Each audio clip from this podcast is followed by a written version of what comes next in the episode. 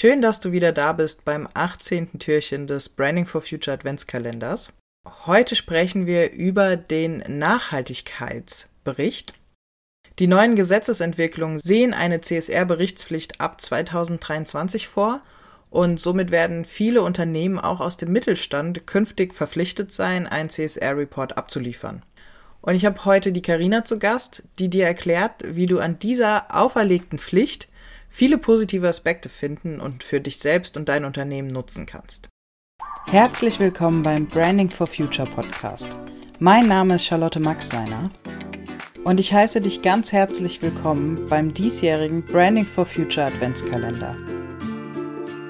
Freue dich auf 24 interessante Türchen, die vollgepackt sind mit inspirierenden Inhalten rund um das Thema Nachhaltigkeit.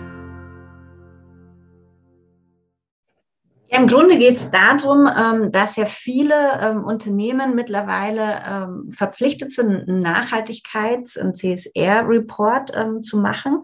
ab äh, 23 werden es nochmal europaweit, glaube ich, 50.000 mehr sein oder sogar noch mehr davon betroffen sein, wenn man die ganzen äh, Zulieferer, Kleinstunternehmen auch betrachtet.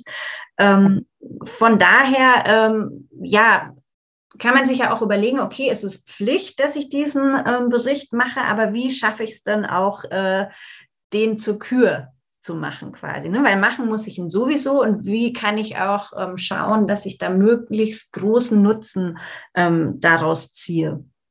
Und ähm, das ist, wenn man es eben schafft, diesen Bericht als hochwertiges Kommunikationstool aufzubauen. Ähm, oh. Ja, dass man, dass man das einfach verwendet, irgendwie nicht einfach nur Zahlen drunter schreibt, nur die KPIs, sondern wirklich informativ, ähm, interessant und auf eindrucksvolle Weise ähm, transparent über das Handeln ähm, des Unternehmens eben gibt. Also quasi und, sich selbst dem eigenen Unternehmen einen Mehrwert schaffen wo du wahrscheinlich dann sogar intern äh, große Vorteile von hast, wenn du ähm, das zum Beispiel auch an deine eigenen Mitarbeiter mal weiterspielst.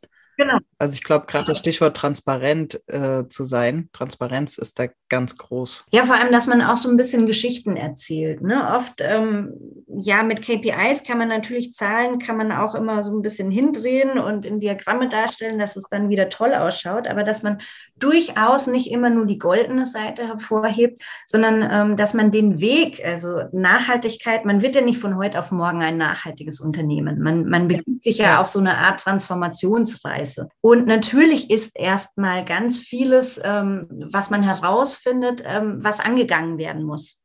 Und das ist nicht schlimm. Also da kann man auch mal ruhig den Mut haben, das auch hervorzuheben, weil das wirklich dann durch diese Transparenz natürlich auch die Glaubwürdigkeit stärkt. Weil ganz viele Unternehmen springen gerade auf diesen Zug Nachhaltigkeit ähm, auf und ist total austauschbar. Also Unternehmen A ähm, hat die gleichen Werte, die gleichen Unternehmensziele und ähm, auch die gleichen Maßnahmen wie Unternehmen B.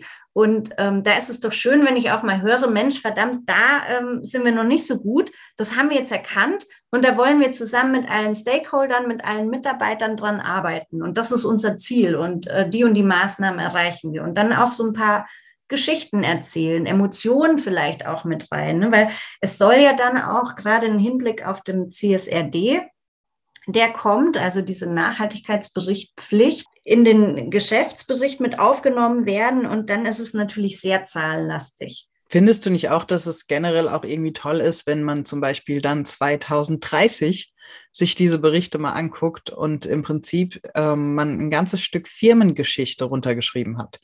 Was man vielleicht in einer anderen Form gar nicht gemacht hätte. Ja, absolut. Also es gibt da auch ganz tolle Unternehmen, die das richtig groß aufziehen. Muss man auch überlegen, kann das jeder leisten? Braucht es das immer? Aber gibt eigene Webseiten schon für diesen Nachhaltigkeitsbericht, ähm, was man eben als Unternehmen alles tut. Und da kommen Mitarbeiter zu Wort, werden interviewt. Ähm, wie gesagt, das Thema Emotionen ähm, spielt da auch einfach noch eine Rolle, dass es einfach hübsch aufbereitet ist. Das ist halt auch so cool, weil im Moment ist man da ja eigentlich noch sehr frei. Also ähm, klar, es gibt Standards, die erfüllt werden müssen und es gibt dann auch die Pflicht für diesen Bericht, aber die Ausgestaltung ist eigentlich ja noch nicht ähm, festgesteckt. Das heißt, inwieweit ich das als Unternehmer selber gestalte und ausformuliere und gucke, wie ich das aufbereiten will, ähm, ist noch total frei. Und das ist echt Schön. Ja, und letztendlich kann ich ja auch beide Sachen bedienen. Ne? Ich kann es ja einmal sehr nüchtern ja. über KPIs darstellen, aber ich kann eben gerade, wenn es um Kunden geht, aber auch um Investoren irgendwie, weil es geht ja hier auch ein bisschen um gelebte Unternehmenskultur, kann ich das auch sehr schön in, in Geschichten verpacken. Und darum geht es einfach, so diese Pflicht zur Kür zu machen.